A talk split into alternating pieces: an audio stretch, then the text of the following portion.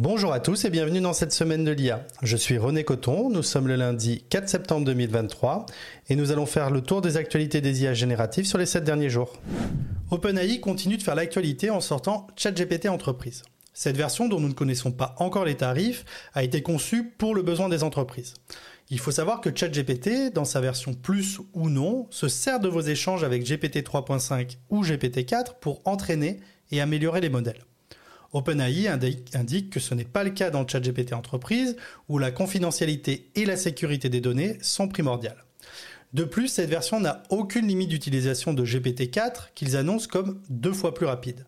Cerise sur le gâteau, c'est la version 32 000 tokens qui est proposée et on peut donc lui fournir 8 fois plus de données. Depuis le lancement de ChatGPT, il y a 9 mois, OpenAI nous dit qu'il y a une demande sans précédent auprès des grandes entreprises. D'après eux, 80% des sociétés du Fortune 500 l'ont adopté. Enfin, cette version propose un dashboard unifié pour la gestion des comptes, des équipes et des templates partagés. On voit qu'OpenAI continue de se diversifier et tente de répondre au monde spécifique des entreprises. Mais on attend quand même qu'OpenAI nous donne enfin accès à GPT-4 multimodal qui nous ont présenté et promis il y a plus de 5 mois. Yann Lequin, le chef de l'IA chez Meta, a partagé sur X, anciennement Twitter, ses réflexions sur la position future des humains par rapport aux IA. Dans son tweet, il explique que euh, même si les systèmes d'intelligence artificielle deviennent un jour plus intelligents que les humains, nous resterions ce qu'il nomme l'espèce dominante. Selon lui, l'intelligence et la dominance ne sont pas synonymes.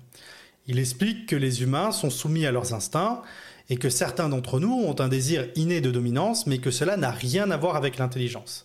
Ce ne sont pas les plus intelligents d'entre nous qui dominent. Pour lui, l'IA restera au service de l'homme. Il souligne que l'objectif c'est de concevoir des systèmes d'IA qui seront à l'image d'un collaborateur extrêmement intelligent, mais qui n'a pas la volonté de prendre le lead. Je rajouterai qu'il faut débattre de la place des intelligences artificielles au sein de nos sociétés, mais il faut aussi être conscient qu'aujourd'hui nous sommes encore loin d'une IA générale, c'est-à-dire capable d'apprendre, de se former comme n'importe quel humain. Les systèmes d'IA actuels font peur par leur nom, qui leur prêtent beaucoup plus d'intelligence qu'elles n'ont vraiment. Nous venons d'apprendre grâce à une source anonyme qu'OpenAI, qui édite entre autres ChatGPT, s'approche du milliard de dollars de chiffre d'affaires. 80 millions de dollars par mois. Pour arriver à faire ce chiffre assez impressionnant, il faut savoir qu'en 2022, l'entreprise a investi plus de 540 millions de dollars pour développer GPT-4. OpenAI tire ses revenus de l'abonnement plus qu'il propose dans ChatGPT, mais aussi et surtout de toutes leurs API que de très très nombreux outils utilisent pour fournir leurs services. L'autre entreprise grande gagnante de l'avènement des IA, c'est Nvidia. Nvidia crée des cartes graphiques qui sont extrêmement utiles pour les modèles d'IA. Les GPU ou processeurs graphiques permettent de faire en un temps record les calculs qu'ont besoin les différents modèles comme GPT 3.5 ou GPT 4.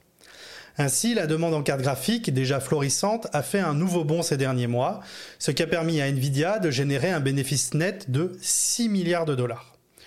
Une augmentation hallucinante de 843% de ses bénéfices par rapport à l'année précédente. Durant l'époque de la ruée vers l'or aux USA, ce sont les vendeurs de pelles et de pioches qui ont fait fortune. C'est exactement la même chose pour la ruée vers l'IA. Depuis l'acquisition de Twitter par Elon Musk et sa reconversion en X, le mania de la technologie n'a cessé de faire parler de lui dans le monde de l'IA. D'un côté, il a lancé une pétition réclamant un moratoire de 6 mois sur les avancées en IA, évoquant les dangers potentiels de cette technologie. D'un autre côté, il a créé en même temps une nouvelle société spécialisée dans l'IA en recrutant des experts renommés et en investissant massivement dans des cartes graphiques. Mais la véritable actualité réside dans la mise à jour récente de la politique de confidentialité de X. Cette dernière révèle que les messages des utilisateurs peuvent désormais être utilisés pour alimenter des modèles d'IA. Ce qui a de quoi susciter des inquiétudes, c'est que cette utilisation est obligatoire pour quiconque souhaite utiliser la plateforme. Chaque tweet, chaque message, chaque interaction sur X peut servir à entraîner une nouvelle génération d'IA. Cette semaine de l'IA est déjà terminée. Je vous remercie de l'avoir suivi. Si vous voulez euh, vous abonner à ce podcast si ce n'est pas déjà fait, je vous donne rendez-vous sur semaine.ai où vous retrouvez tous les endroits où elle est diffusée pour pouvoir vous abonner sur votre plateforme de podcast préférée. J'édite aussi une newsletter. Vous pouvez aller sur euh, www.rené-coton.fr si vous souhaitez vous abonner. En attendant, je vous souhaite une bonne journée, une bonne semaine et je vous dis à la semaine prochaine.